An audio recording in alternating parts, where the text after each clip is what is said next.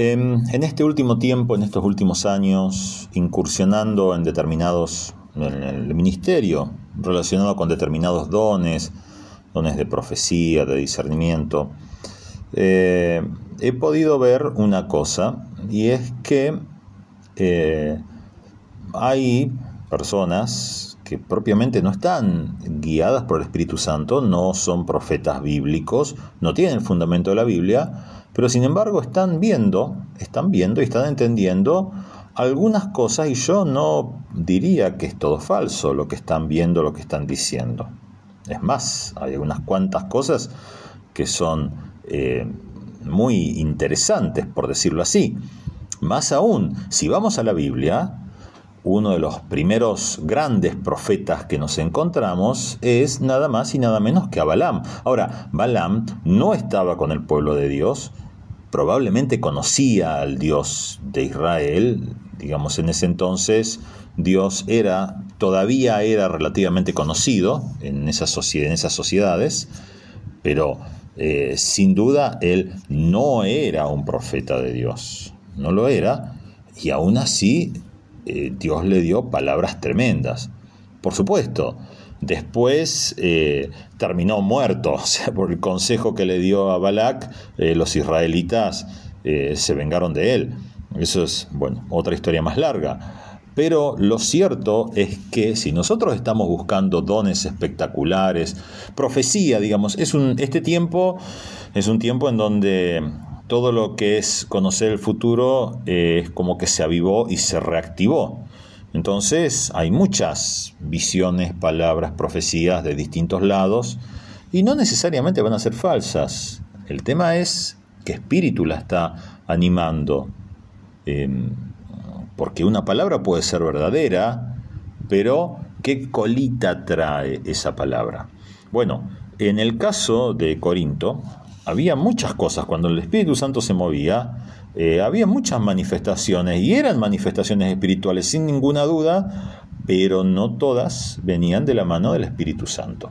Ahora, notemos lo siguiente, Pablo nunca, nunca, nunca les dice que ellos debían cortar las manifestaciones espirituales. Pablo les dice, muchachos, disiernan, entiendan qué es de Dios, qué es del Espíritu y qué no. Lo que es del espíritu, déjenlo fluir. Lo que no es del espíritu, córtenlo.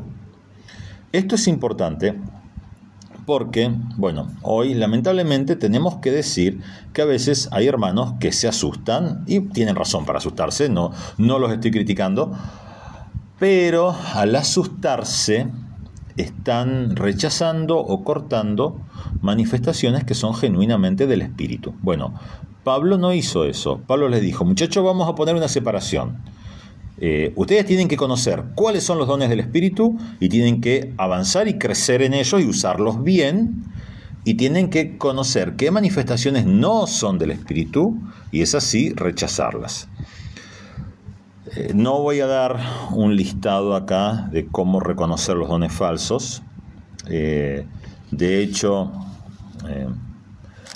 Siempre se dice que para reconocer un billete falso no es necesario conocer los miles de falsificaciones posibles. Simplemente basta con conocer el verdadero. Cuando uno sabe cómo es el billete verdadero, los cientos o miles de billetes falsos que se pueden hacer se pueden reconocer.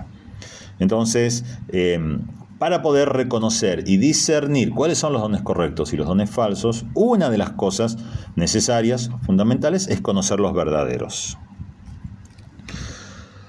Y luego Pablo sigue diciendo, ahí en 1 Corintios 12, versículo 4 al 6.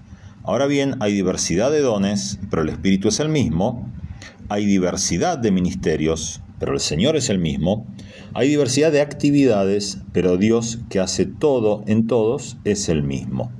Entonces, Pablo nos está marcando tres listas, que son dones, eh, ministerios y poder u operaciones.